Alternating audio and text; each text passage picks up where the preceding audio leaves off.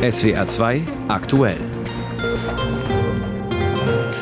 Und das sind einige der Themen bis halb sieben. Sparen oder nicht sparen? Die Ampel streitet nach dem 60 Milliarden Loch über die Schuldenbremse. Der Normenkontrollrat hat die weiter steigenden Bürokratiekosten unter der Ampelregierung kritisiert. Dazu ein Gespräch in SWR aktuell Wirtschaft. Und nach dem Rücktritt der EKD-Vorsitzenden Kurschus stellen sich auch Fragen nach der eigenen Verantwortung. Im Studio ist Gerhard Leitner. Ich wünsche einen schönen Montagabend.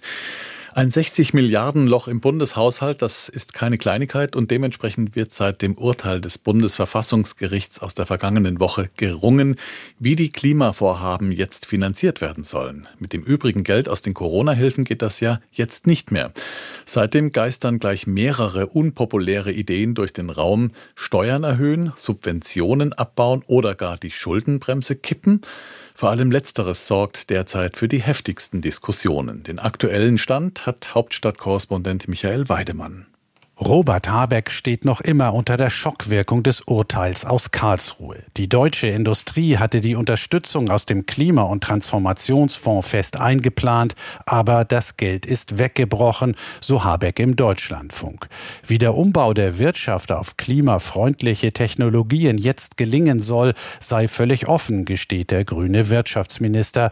Gleiches gelte für das 60 Milliarden Loch. Es sind lauter Vorschläge auf dem Tisch und es kann auch sein, dass von einigen Vorschlägen irgendwas übrig bleibt, also dass man irgendwo spart, dass man umschichtet, dass man irgendwo noch eine Möglichkeit findet, die staatlichen Einnahmen zu erhöhen innerhalb des Koalitionsvertrags.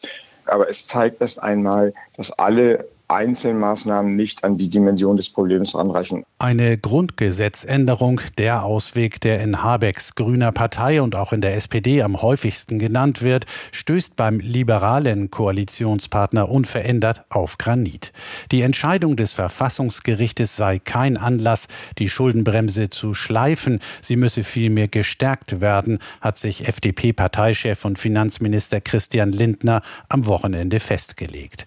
Carsten Klein Haushaltsexperte der FDP-Fraktion, zu den Gründen für die harte Haltung. Für uns Freie Demokraten steht die Schuldenbremse nicht zur Debatte. Ich sehe auch überhaupt keine verfassungsgebende Mehrheit. Und wir haben uns in der Koalition auch darauf verständigt, dass wir in dem Hochsteuerland Deutschland nicht weiter die Steuer erhöhen. Stattdessen müsse der Etat von Sozialausgaben entlastet werden, indem arbeitsfähige Empfänger von Sozialleistungen auch tatsächlich in Arbeit kommen, sagt Klein.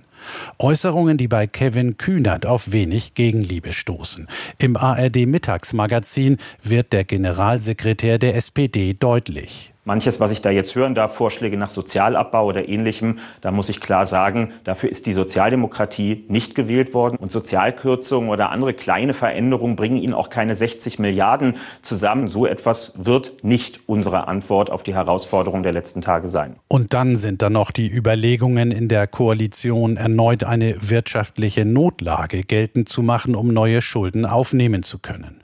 Für CDU und CSU ist das der völlig falsche Weg. Die Union fordert die Ampel unmissverständlich auf, sich zunächst auf Prioritäten zu konzentrieren. Dann erst sei man bereit, gemeinsame Initiativen zu ergreifen, um sich grundgesetzkonform aus dem Haushaltsdilemma zu befreien, so der haushaltspolitische Sprecher der CDU-Fraktion Christian Hase. Sprich, wir müssen jetzt wieder Wachstum generieren, um daraus neue politische Möglichkeiten fürs Verteilen zu schaffen. Wenn das abgeschlossen ist und es bleibt dann immer noch eine Lücke, dann gibt es sicherlich auch für uns eine, eine Verantwortung, über alles nachzudenken. Aber jetzt schon Steuern erhöhen oder an der jetzigen Schuldenbremse kratzen, das sehe ich nicht. Die Probleme dürften allerdings eher größer als kleiner werden. Laut Robert Habeck ist auch die Finanzierung des unter anderem für die Energiepreisbremsen zuständigen Wirtschaftsstabilisierungsfonds verfassungswidrig. Eine Vermutung, die schon CDU-Parteichef Friedrich Merz geäußert hat und juristisch prüfen lässt. Ist dem so, fehlen weitere zweistellige Milliardenbeträge. Für die Union ein weiteres Argument, die laufenden Etatberatungen für 2024 2024 umgehend abzubrechen. Das 60 Milliarden Loch hält die Regierung in Atem. Aus Berlin war das Michael Weidemann. Die Ratsvorsitzende der Evangelischen Kirche in Deutschland, EKD, Annette Kurschus tritt von ihrem Amt zurück. Das hat die 60-Jährige heute für viele überraschend in einer persönlichen Erklärung in Bielefeld mitgeteilt. Zuvor waren gegen sie Vorwürfe erhoben worden, sie habe angeblich schon vor vielen Jahren vom Verdacht eines sexuell übergriffigen Verhaltens gegen einen damaligen Kirchenmitarbeiter gewusst und diesen vertuscht. Der Verdacht richtet sich gegen einen Mann, mit dessen Familie Kurschus lange befreundet war. Dabei hatte sie es sich zur großen Aufgabe gemacht, gegen sexualisierte Gewalt in der evangelischen Kirche vorzugehen. Dazu ein Kommentar von Christina Maria Purkert. Annette Kurschus ist der Schritt sichtlich schwer gefallen, ihre Ämter an der Spitze der evangelischen Kirche in Deutschland und ihrer westfälischen Landeskirche aufzugeben. Doch die Einsicht, dass sie nur so Schaden von ihrer erklärten Chefinnensache abwenden kann, war unvermeidlich. Sie hatte sich bei Amtsantritt vor zwei Jahren das Ziel gesetzt, Aufarbeitung und Bekämpfung sexualisierter Gewalt im Raum der evangelischen Kirche voranzutreiben und für Betroffenenbeteiligung und Klarheit in der Sache zu sorgen. Nun hat ausgerechnet sie Ermittlungen zu einem Fall möglicher Sexualisierung sexualisierter Gewalt in ihrem Heimatkirchenkreis Siegen falsch eingeschätzt. Ja, sie hat intern den landeskirchlichen und auch den EKD-Gremien offengelegt, dass sie mit der Familie des Beschuldigten befreundet war. Ja, sie hat dann jeden Einfluss auf Ermittlungen in der Kirche und bei der Staatsanwaltschaft vermieden. Aber dass irgendwann die Frage einer Mitwisserschaft auf sie zukommen könnte, das ist ihr wohl nicht klar gewesen. Und nach allem, was die Betroffenen sexualisierter Gewalt, die in einem noch jungen Beteiligungsverfahren mit der EKD zusammenarbeiten, sagen, wurden sie spät und unzureichend über den Siegener Fall informiert und auch jetzt in den letzten Tagen nicht in die Entscheidung über die Zukunft der Spitzenfrau einbezogen. Völlig unabhängig von möglichen persönlichen Versäumnissen von Annette Kurschus vor über 20 Jahren zeigt sich hier, dass es bei allem guten Willen in der evangelischen Kirche noch immer daran mangelt, heute adäquat mit alten wie neuen Fällen sexualisierter Gewalt umzugehen. Es reicht nicht, die Ermittlungen an die Staatsanwaltschaft abzugeben und bis zu deren Ende nur kircheninternes Krisenmanagement zu betreiben. Gerade an den Tatorten ist Befangenheit nicht zu vermeiden. Die Expertise von überregionalen Betroffenenvertretungen und unabhängigen Experten muss hier viel stärker und früher zum Tragen kommen. Fast tragischerweise macht der Rücktritt der Ratsvorsitzenden Annette Kurschus den Weg frei für ihre erklärten Ziele im Umgang mit sexualisierter Gewalt. Allerdings nur, wenn die übrigen Führungskräfte in der evangelischen Kirche nicht meinen, der Rücktritt habe die Glaubwürdigkeit aller anderen wiederhergestellt. Die Krise der evangelischen Kirche in Deutschland ist nicht zu Ende, sie hat gerade erst begonnen. Viel Zeit aber bleibt den Protestanten nach mehreren Fehlstarts in der Aufarbeitung und im Umgang mit sexualisierter Gewalt nicht, um das Vertrauen in dieser Frage nicht genauso zu verlieren wie die katholische Kirche. Ein Kommentar war das von Christina Maria Purkert zum Rücktritt der Ratsvorsitzenden der Evangelischen Kirche in Deutschland, Annette Kurschus. Klimakrise, Ukraine-Krieg, Nahostkonflikt, sie alle überlagern sich im Moment gegenseitig und lassen vergessen, dass da seit Jahrzehnten auch eine weitere Krise für weltweites Sterben verantwortlich ist, der Hunger. Und diese Krise hat Russland mit seinem Angriff auf die Ukraine nochmal verschlimmert. Darum geht es heute in London bei einem internationalen Gipfel zur Ernährungssicherheit. Und darüber spreche ich im SWR-Tagesgespräch mit Martin Frick. Er ist Direktor des UN-Welternährungsprogramms für Deutschland. Herr Frick, welche Folgen hatte es denn bisher, dass Russland das Getreideabkommen mit der Ukraine gekündigt hat? Wir hatten zu dem Zeitpunkt des Angriffs Russland gegen die Ukraine die wirklich einmalige Situation, dass einer der größten Lebensmittelexporteure der Welt über Nacht offline gegangen ist. Das hat sich sofort an den Weltmärkten bemerkbar gemacht. Wir haben Preise gesehen, die innerhalb kürzester Zeit auf das Doppelte gestiegen sind. Und ist das Abkommen mit Russland, Ukraine, Türkei, Vereinten Nationen, dass Exporte wieder möglich wurden, hat diese Situation etwas entschärft. Nun haben wir immer noch 19 Prozent höhere Lebensmittelpreise auf den Weltmärkten, als das vor der Pandemie der Fall war. Aber das Ende des Black Sea Grain Agreements ist natürlich einer der wesentlichen Treiber für diese hohen Weltmarktpreise. Hm. Das heißt übersetzt hohe Weltmarktpreise. Viele Menschen können sich Getreide und deren Produkte nicht leisten und dadurch kommt der Hunger. Ganz genau. Und diese Situation ist auch in der Folge von Covid besonders schlimm, denn während der Covid-Pandemie haben in vielen Ländern der Welt Zahlungen von Menschen aus diesen Ländern, die im Ausland arbeiten, aufgehört. Lieferketten sind abgerissen und die Länder haben sich stark verschuldet. Und das rächt sich jetzt in der Folge von sehr hohen Inflationsraten und in denselben Ländern haben wir Währungen, die gegenüber dem US-Dollar sehr an Wert verloren haben. Dazu kommen die hohen Preise auf dem Weltmarkt und dann kommt der Moment, wo es für Familien einfach unerschwinglich wird, selbst Brot zu kaufen, Mehl, mhm. Lebensmittelöl. Ja, Sie haben jetzt als wichtigen Faktor Covid besonders hervorgehoben. Das heißt, diese Krise hat als Katalysator nochmal das Ganze verschlimmert im Vorfeld des Ukraine-Kriegs. So ist das. Also ich würde auf Englisch immer sagen, wir haben vier Cs, die uns zu schaffen machen. Das erste ist Konflikt, viel zu viele Kriege auf der Welt, Kriege, die nicht aufhören, neue Kriege, die beginnen. Allein in diesem Jahr Sudan, jetzt der Konflikt in Gaza, übt immer mehr Druck auf das globale System aus. Dann Covid und das zweite C, Kosten, eben durch die Überschuldung, vor allem Länder des Südens wirkt sich die Covid-Pandemie immer noch aus.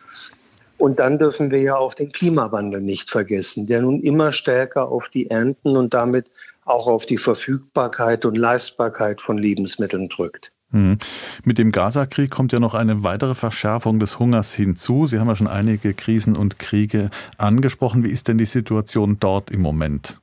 Also in Gaza ist es verheerend. Man muss sich vorstellen, dass auf einem Stück Land, das gerade einmal so lang ist wie eine Marathonstrecke, 1,6 Millionen Menschen auf der Flucht sind. Die gesamte Versorgungslage in Gaza ist komplett zusammengebrochen. Es gibt keine Lebensmittel mehr, es gibt kein sauberes Wasser, es gibt keinen Treibstoff, was sich wiederum auswirkt auf die Stromversorgung, auf Telekommunikation, aber auch auf Meerwasserentsalzungsanlagen. Also die Situation ist absolut katastrophal. Wenn wir nochmal von der aktuellen Gaza, von diesem Krieg, ähm, uns die ganze Welt anschauen, wo sind denn die schlimmsten Zonen, wo der Hunger am, am meisten wütet? Also wir unterscheiden verschiedene Stufen von Hunger. Ähm, die schlimmste Stufe ist Hungersnot. Das sind Situationen, da sehen wir über 100.000 Menschen in Burkina Faso, in Mali, in Somalia, im Südsudan betroffen. Weltweit haben wir aber über eine Drittelmilliarde Menschen in sage und schreibe 78 Ländern, die besorgniserregend mangel- oder unterernährt sind. Das heißt, äh, wie kann man diesen Hunger bekämpfen? Geht das über Lebensmittelpreise oder welche, welche Möglichkeiten gibt es denn da überhaupt? Also das ist auch Thema in London. Ich denke, wir brauchen eine systemische Umstellung unserer Ernährungssysteme. Denn es ist ja nicht nur so, dass Menschen Hunger leiden, was schon schlimm genug ist, sondern wir haben ja auch eine Epidemie der Fehlernährung. Wir haben über eine Milliarde übergewichtige Menschen. Wir haben geschätzt zwei Milliarden Menschen, die gar nicht genügend Nährstoffe bekommen. Wir müssen uns also genau überlegen, wo wir produzieren, wie wir produzieren, mit welchen Methoden wir produzieren und insbesondere, wie denn das Verhältnis dieser Lebensmittelproduktion zu unseren natürlichen Lebensgrundlagen ist.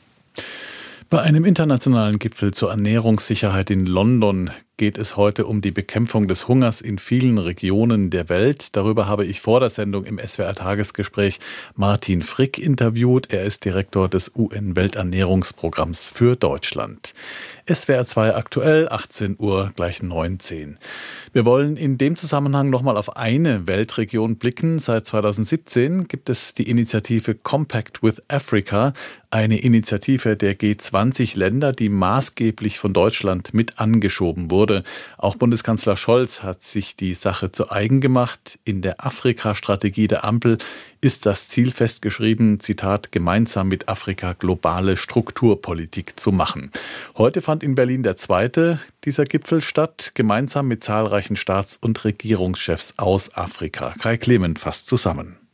Das afrikanisch-europäische Miteinander muss ein anderes werden. Das hat Ghanas Präsident Nana Akufo-Addo beim Compact with Africa deutlich gemacht. Ein Beispiel, Rohstoffe nur zu exportieren gehört für ihn der Vergangenheit an. Das habe dem afrikanischen Kontinent wenig gebracht. The raw export of our um, materials has not been of great benefit to the continent. We cannot repeat auch die Verarbeitung gehöre in die Hand afrikanischer Staaten. Bundeskanzler Olaf Scholz sieht das genauso. Das schafft Arbeitsplätze und Wohlstand in diesen Ländern und die deutsche Industrie gewinnt verlässliche Lieferanten. Scholz hat schon früh deutlich gemacht, dass er ein neues Miteinander anstrebt, eine enge Partnerschaft. So steht es bereits im Koalitionsvertrag. Dann aber folgten der Krieg Russlands gegen die Ukraine und der Überfall der Hamas auf Israel.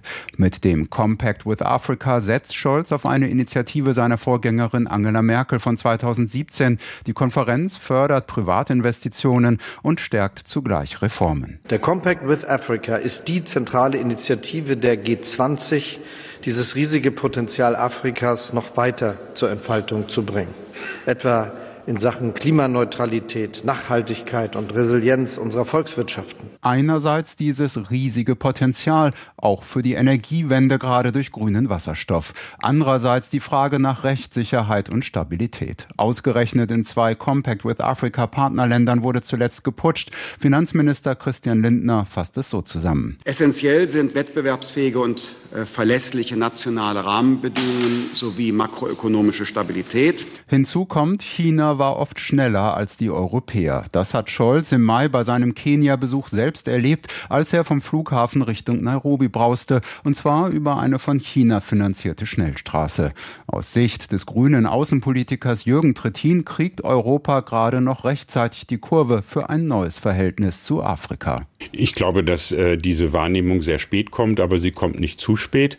Und sie ist natürlich dadurch verschärft worden, äh, dass äh, hier äh, China sehr frühzeitig versucht hat, Rohstoffreserven und ähnliches für sich zu monopolisieren. Dem Compact with Africa gehören von Ägypten bis Tunesien 13 Staaten an. Weitere Länder haben Interesse an einem Beitritt bekundet. Scholz betont, Afrika ist unser Wunschpartner, wenn es darum geht, unsere wirtschaftlichen Beziehungen zu intensivieren und den gemeinsamen Weg in eine klimaneutrale Zukunft zu gehen. Energiewirtschaft als Schlüssel. So sagt es auch Moussa Faki, der Vorsitzende der Kommission der Afrikanischen Union.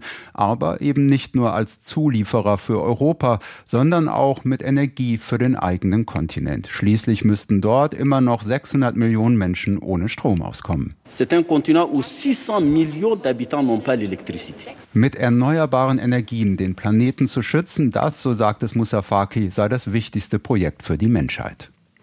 Kai Clement war das vom Compact with Africa Gipfel mit Bundeskanzler Scholz und zahlreichen Staats- und Regierungschefs aus Afrika. In Italiens größtem Prozess gegen das organisierte Verbrechen seit Jahrzehnten hat ein Gericht in der südlichen Region Kalabrien Haftstrafen von vielen hundert Jahren verhängt. Mehr als 300 Mitglieder der Drangheta und Helfer standen vor Gericht. Die höchsten Strafen gab es gegen zwei Bosse der Drangheta, die jeweils für 30 Jahre ins Gefängnis müssen. Verurteilt wurde auch ein ehemaliger Abgeordneter der Regierungspartei Forza Italia. Unsere Italien-Korrespondentin Elisabeth Pongratz fasst zusammen. Drei Richterinnen stehen in dem riesigen Gerichtssaal, der wie ein Bunker wirkt. Nach fast drei Jahren ist es soweit. In nome del popolo italiano im Namen des italienischen Volkes erklärt das Gericht nach Maßgabe des Artikels 533 der Strafprozessordnung. Name für Name geht anschließend die Vorsitzende der Richterin durch. Mehr als 300 Frauen und Männer sind angeklagt. Unter ihnen der ehemalige Abgeordnete der Regierungspartei Forza Italia, Giancarlo Pitelli. Er wird zu elf Jahren Haft verurteilt, weil er für die Mafiaorganisation Drangheta tätig war. Haftstrafen ebenso für einen ehemaligen Polizisten und einen früheren Regionalrat. Der Anwalt Giuseppe Di Renzo vertritt mehrere Verurteilte. Trotz der vielen Urteile ist er zufrieden. Ja, ein ausgewogenes Urteil, das ich erhofft habe. Viele Freisprüche und viele Teilfreisprüche. Es ist die erste Instanz und hier endet nicht die Welt. Es gibt noch zwei weitere Instanzen. Die Urteile sind nachvollziehbar und dort, wo sie es nicht sind, wird es eine Berufung geben. Aber das Urteil ist sehr überlegt. Seit Anfang 2021 hat das Gericht in Lamezia Terme im süditalienischen Kalabrien getagt. Hunderte Zeugen wurden vernommen. Erstmals sagten auch mehrere ehemalige Mitglieder der Ndrangheta aus. Das wog schwer, denn unter diesen Mafiosi gilt ein strenges Schweigegelübde. Die Zeugen erzählten von Erpressung, Bestechung, Geldwäsche. Die Gegner wurden eingeschüchtert mit Prügeln, mit der Verwüstung von Geschäften oder Tierkadavern vor der Haustür. In ihrem Stammland hat die Drangheta das Leben vieler beeinträchtigt. Gerade deshalb seien die Schuldsprüche so wichtig. Das meint Giuseppe Borello von Libera, einem Verein, der gegen die Mafia kämpft. Es ist eine wichtige Botschaft für die Bürger. Das Gefühl der Straffreiheit wird beseitigt, das viel zu lange, ja Jahrzehnte das soziale Leben hier in unserer Gegend bestimmt hat. Ein wichtiger Tag des Vertrauens und der Hoffnung für die Bürger also. Darüber freuen wir uns. Und wir freuen uns, dass wir als Nebenkläger anerkannt worden sind. Ein wichtiges Signal für die Zivilbevölkerung, die die entscheidende Rolle im Kampf gegen die Drangheta spielen muss. Diese Mafia-Organisation gilt als die gefährlichste und wirtschaftlich mächtigste. Nach Italien ist sie vor allem fest in Deutschland verwurzelt. Dabei baut sie ein Netzwerk aus Beziehungen auf und infiltriert Politik, Verwaltung, Wirtschaft. Ermittlern zufolge setzt die Ndrangheta weltweit mehr als 50 Milliarden Euro um, vor allem mit dem Drogenhandel. Zwei örtliche Bosse der Verbrecher wurden zu jeweils 30 Jahren Haft verurteilt. Es waren die Höchststrafen. Insgesamt wurden Strafen in einer Gesamthöhe von 2200 Jahren erlassen bei diesem zweitgrößten Mafiaprozess in der italienischen Geschichte. Der Bericht von unserer Italien-Korrespondentin Elisabeth Ponkratz war, dass in dem Drangheta-Prozess standen mehr als 300 Mitglieder vor Gericht. Am Ende der Sendung nochmal der Blick ganz kurz nach Südamerika. Wie sehr darf man einem Politiker vertrauen, der sich selbst als Anarchokapitalist bezeichnet, der die Zentralbank abschaffen und die öffentlichen Ausgaben mit der Kettensäge kürzen will? Diese Frage haben die rund 46 Millionen Argentinier jetzt beantwortet. Sie vertrauen Javier Milei offenbar mehr als Wirtschaftsminister Sergio Massa vom Mitte-Links-Bündnis Union por la Patria. Mileo hat die Präsidentenwahl am Wochenende in Argentinien deutlich gewonnen. Aber warum setzen die Argentinier ihre Hoffnungen auf einen radikalen Politneuling? Dazu ein Kommentar von unserer Südamerika-Korrespondentin Anne Herberg. Die Wut hat gesiegt. Der Frust über ein Land in Dauerkrise mit 140 Prozent Inflation, in dem die Schlangen vor den Suppenküchen immer länger werden. Gesiegt hat auch der Zorn über die regierenden Peronisten, die keine politischen Antworten mehr liefern konnten, während Bilder von Politikern auf Luxusjachten die Runde machten. Diese Wut ist verständlich. Und Javier Millet, der Außenseiter, der gern mit Kettensäge auftritt und auf die elitäre Politikerkaste schimpft, ist da zum Ventil geworden.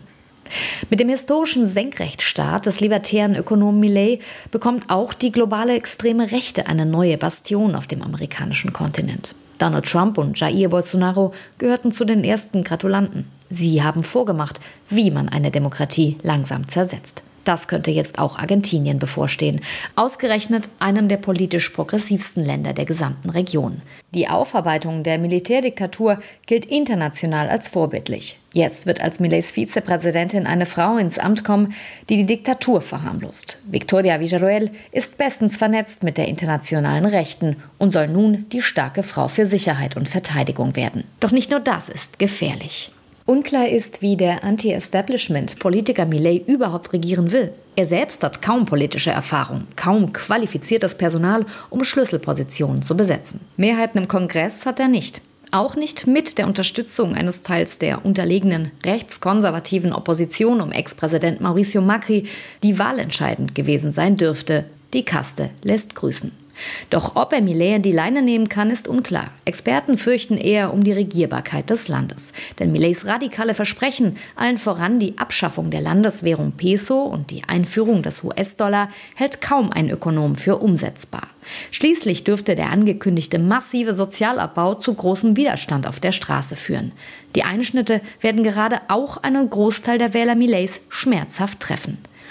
Und wie reagiert der libertäre Populist, wenn seine Popularität auf einmal schwindet? Der 53-Jährige gilt als emotional höchst labil. Manche halten ihn schlicht für verrückt andere zumindest für erratisch und unberechenbar. Bis zum Amtsantritt Millets sind es noch fast drei Wochen. In der instabilen Situation Argentiniens eine gefühlte Ewigkeit. Die abgewählte Regierung hat so gut wie keine Handhabe mehr. Befürchtet wird, dass die Landeswährung Peso erneut eine drastische Talfahrt hinlegt. Argentinien stehen turbulente Zeiten bevor. Aber genau dafür haben die Wähler gestimmt. Denn was man Millet nicht vorwerfen kann, ist, dass er aus seinen Absichten ein Geheimnis gemacht hätte. Die große Tragik, Genau die, die die größte Hoffnung in ihn gesetzt haben, werden die größten Verlierer sein.